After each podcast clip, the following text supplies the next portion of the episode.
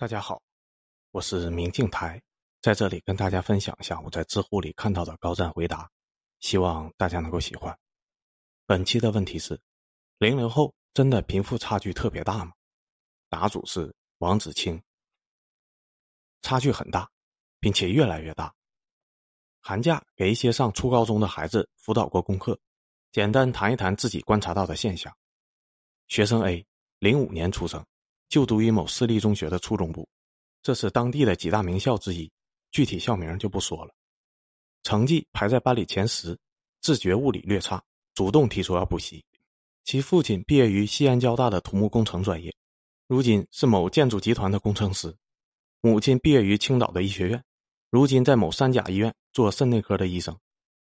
可以说，给这样的孩子辅导功课是一种享受，谦虚礼貌，谈吐得体。各科的基本功扎实，思维的发散性和逻辑性也强。讲解例题时不需要复习课本上的基础知识，在交流的过程中能很快的发现自己的薄弱环节，不懂就问，再根据这些易错的知识点进行针对性的刷题。这孩子发现问题的能力很强，反应也很快，提出的问题也有一定的深度。唯一的问题就是思维太快了，解题经常跳步，显得逻辑不够严密，偶尔也会走神儿。但总体上思维很敏捷，能够及时就辅导的内容做出反馈，于是单方面的知识灌输变成了双向的信息交互。显然，和他一起学习是一件很愉快的事情。原本计划十次课完成的辅导，但他的进步很快，第九次课就把我所准备的所有内容都上完了。课程结束以后，孩子的母亲给我发微信，说利用第十次课的时间一起吃个饭。在桌上，这个孩子表现得很活跃，原因是当天下午。他爸爸从国外出差回来了，给他带了一块卡西欧的手表，大概价值三百刀。跟着母子交流的过程中，发现他的父母关于孩子的教育有一种持久性的焦虑感，既担心孩子学习太辛苦损害身心，又忧虑孩子的学习能力达不到自己当年的水平，以至于出现长大以后所谓的阶级滑落。最后，他母亲说，夫妻二人给孩子定的最低目标就是高考考上西安交大，否则就先读一年的预科班，然后出国。最关键的是，家里已经在市区置办了四套房，光收房租就足够他把博士读完了。学生 B，零六年出生的小女孩，父亲是山东本地人，只有初中文化；母亲是四川人，小学没有读完。两人在鲁西北某乡镇中学对面开书店，挣的是辛苦钱，但在当地也算是相当富裕的。这小姑娘是一个不折不扣的学渣，满分一百分的数学题只能考十几分。一本英语书上认识的单词不超过二十个，父母对他的唯一要求就是随便上一所高中，哪怕是当地最烂的一所高中，也算是给最高学历初中毕业的自己家扬眉吐气了。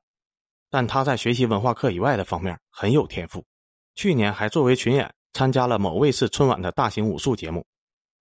给他补课是一件非常痛苦的事情，因为他什么都不知道，讲一道非常简单的物理题。就需要带着他把课本重新啃一遍，压强公式、欧姆定律、牛顿定律背了就忘。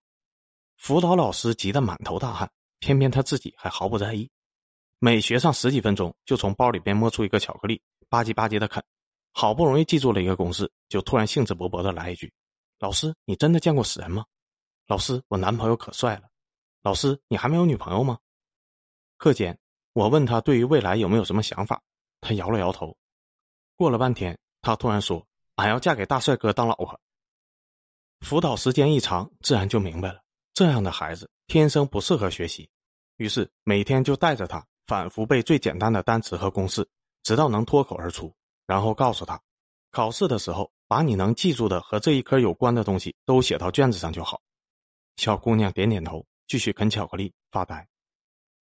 学生 C，零五年的农村男孩，算是我一个远方亲戚。年前，他的母亲提着一兜苹果，带他来到了我家，说自己还要去棉纺厂上班，麻烦我辅导一天他的功课，然后骑上电动车，匆匆赶往附近的工厂。他戴着黑框眼镜，很腼腆，话也很少。我问他有哪些问题需要帮忙，他拿出几张改过的试卷，说有几道题不会。我看了看，发现都不是很难的问题，但的确涉及到了很多知识点的综合应用。然后就拿起纸，一边写步骤，一边给他讲。讲到最后，问他听明白了没有？他点点头。然后我说：“你用我刚才的方式再给我讲一遍。”他拿着笔顿了半天，说：“我想不起来了。”于是我又给他讲了一遍，让他复述一下。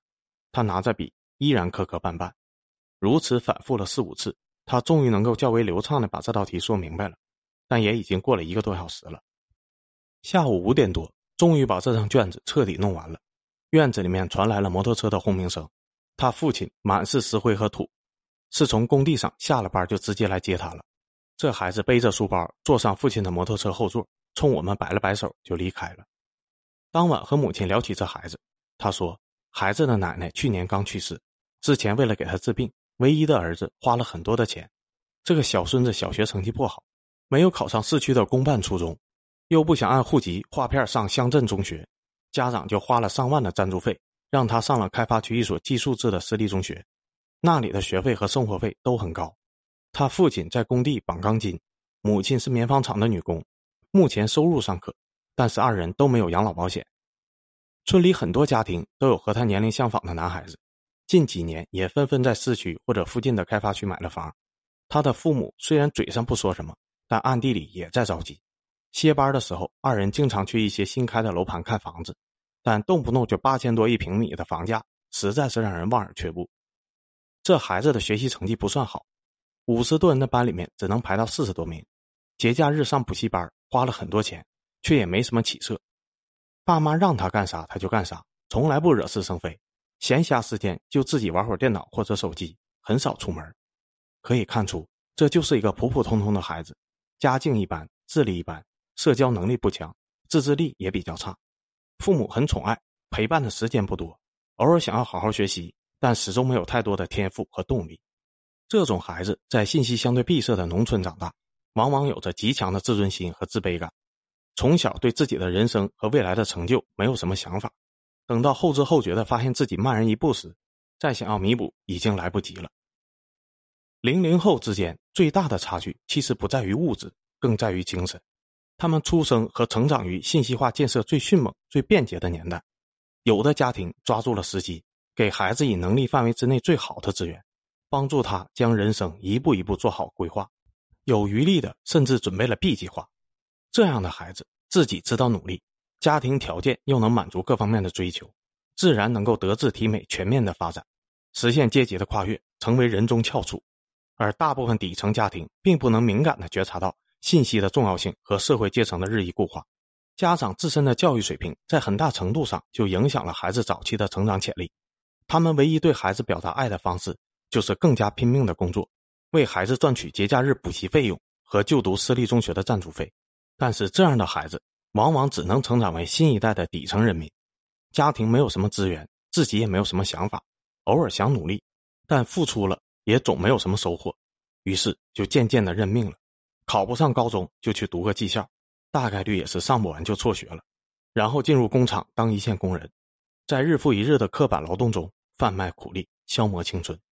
考得上高中的也难以提高成绩，最终上个学费高昂的专科或者三本，迷迷糊糊厮混几年，穿着廉价的西装，挤着两个钟头的地铁，为三五千月薪的工作忙得焦头烂额，最终在异地他乡实在混不下去了，灰溜溜的逃回故里。找个两三千月薪的工作，重新开始，掏空父母多年的积蓄，贷款买房，然后结婚生子，让后代继续重复这样的人生。值得深思的是，由于自身所处的时间及空间的局限性，我所能接触到的这几个孩子，上限不够高，下限也不够低。换句话说，即使条件比较好的 A 同学，其出身放到整个社会上，也算不得上流家庭，顶多算个还不错的中产。条件比较差的 C 同学也算不上最底层的家庭，因为在广大的农村地区，比他条件艰苦的多的比比皆是。条件真正好的不会找我这样成绩平平的人来辅导，条件真正差的也根本不会有请人辅导功课的经济能力。故而，放眼整个社会的量度来看，零零后真正的贫富差距远比学生 A 与 C 之间的差距要大得多。评论区有很多孩子留言。有些人还给我发了私信，表达自己的迷茫无措和无可奈何，甚至还有人寄希望于我能帮忙指条明路的。本无意贩卖焦虑，也不想煽动情绪，但文章既然写出来了，就必然会有我主观的意思潜藏其中，希望读者们都能有自己的判断。而非完全相信我或其他人的主观表述。知乎上的很多答主自身尚未明确人生规划，又何谈替别人做出选择？这篇文章具有极强的主观色彩，并且在各种因素影响下，还存在一定的记忆偏差，样本体量也小，不具备代表性。寒门肯定能出贵子，农家也必定能出状元，但客观地说，这种概率总比衣食无忧的富贵之家小许多，而且近些年来越来越小。有兴趣的不妨看看2017年北京高考状元接受采访时发表的言论：当一个十几岁的孩子能够认清社会真相，并落落大方地说出自己出身中产之家时，他的思维就已经超出同龄人太多了。自己就是从最偏远、最底层的农村家庭一路走来，深知农村少年的艰辛与无助。当年在村里读小学，全校的学生加老师一共一百零几人，小升初时。考上城里初中的只有五个，等到中考的时候，已经有超过一半的小学同学选择辍学，组团去深圳打工。再到上大学以后，我的小学和中学同学里面就已经有入狱或者死去的人了，其原因包括但不限于打架斗殴、涉黑涉赌。每一次回到故乡，都感觉格外的孤独，因为能说上话的同龄人实在是寥寥无几，大家都在忙于打工，忙于贷款。忙于买房，忙于相亲，忙于结婚，忙于撕逼，忙于二胎。偶尔遇见一位，也只是客套几句，说说哪位老同学不幸遭遇天灾人祸，装模作样的哀叹一番，再扯几个不咸不淡的笑话，哈哈一笑，然后各回各家。实验室有一位教授是海归的博士，通过他本人讲述和科室里面的小道消息，逐渐了了解他的故事。当年他放弃了在美国优越的待遇和地位，回到家乡。试图为中国的医学事业发展做出贡献，但当时国内的医学教育风气非常的不好，而他也并不很懂得政治斗争的潜规则，故而在回国的头几年吃了很多的苦头，但在各路神仙斗法的夹缝中摸爬滚打了十几年后，他终于大彻大悟，从一位智商高、情商低的科研天才，转型成了见人说人话、见鬼说鬼话的优秀领导。有段时间实验进展很慢，许多的科研问题得不到解决。就总有打退堂鼓的想法，想要换个简单点的课题。教授知道以后，就把我叫到办公室臭骂了一顿。他说：“现在国内像样的医院招人都有水分，一共十个名额，五个要留给关系户，还有三个拿钱买，最后两个干脏活累活的才留给无权无势的普通孩子。就这种岗位，还有一群人挤破头抢。一百分的题，院长他儿子考八十分就等于考一百分，你考八十分就等于考六十分。”不好好发文章，简历一片白，凭什么进好单位？遇见这点问题就他妈想放弃，丢不丢人？对不对得起靠种地把你养大的父母？你就真的甘心靠那几千块钱的死工资活着吗？想要改变命运，你不努力行吗？从那以后，生活再难，也只是咬牙撑着。私信太多了，实在是看不过来，能回的我就回了，实在回不了的也别失望，好好学习，好好努力。一切都会好起来的。教育真的是为数不多的能够改变命运的机会，一定要认识到信息的重要性，多读书，多思考，多提问，切莫固步自封，不要安于现状，也不要愤愤不平，更不要妄自菲薄。十几岁读了几篇故作深沉的烂文章就要认命，幼不幼稚？要有斗争意识，要有反抗精神，不能向逆境低头，因为有些人真的盼着穷人家的孩子。早早就认命，滚去搬砖了。年轻就有无限的可能，看不见未来大趋势，就要先把手头的小事做好。眼高手低是最要命的。每多背下一个单词，理解清楚一个公式，考试提高一个名次，你就离混沌的现状和烦心的室友远了一点离远方的梦想和喜欢的姑娘又近了一步。这个世上没有人能替你们规划整个人生，最多最多就是在某一阶段。给予些许的建议，人生就是一个逐渐习惯于离别的过程，一路走来，你会告别太多太多的东西，最后发现自己孑然一身，日益孤独。但是，也只有孤独的人才能走得更远。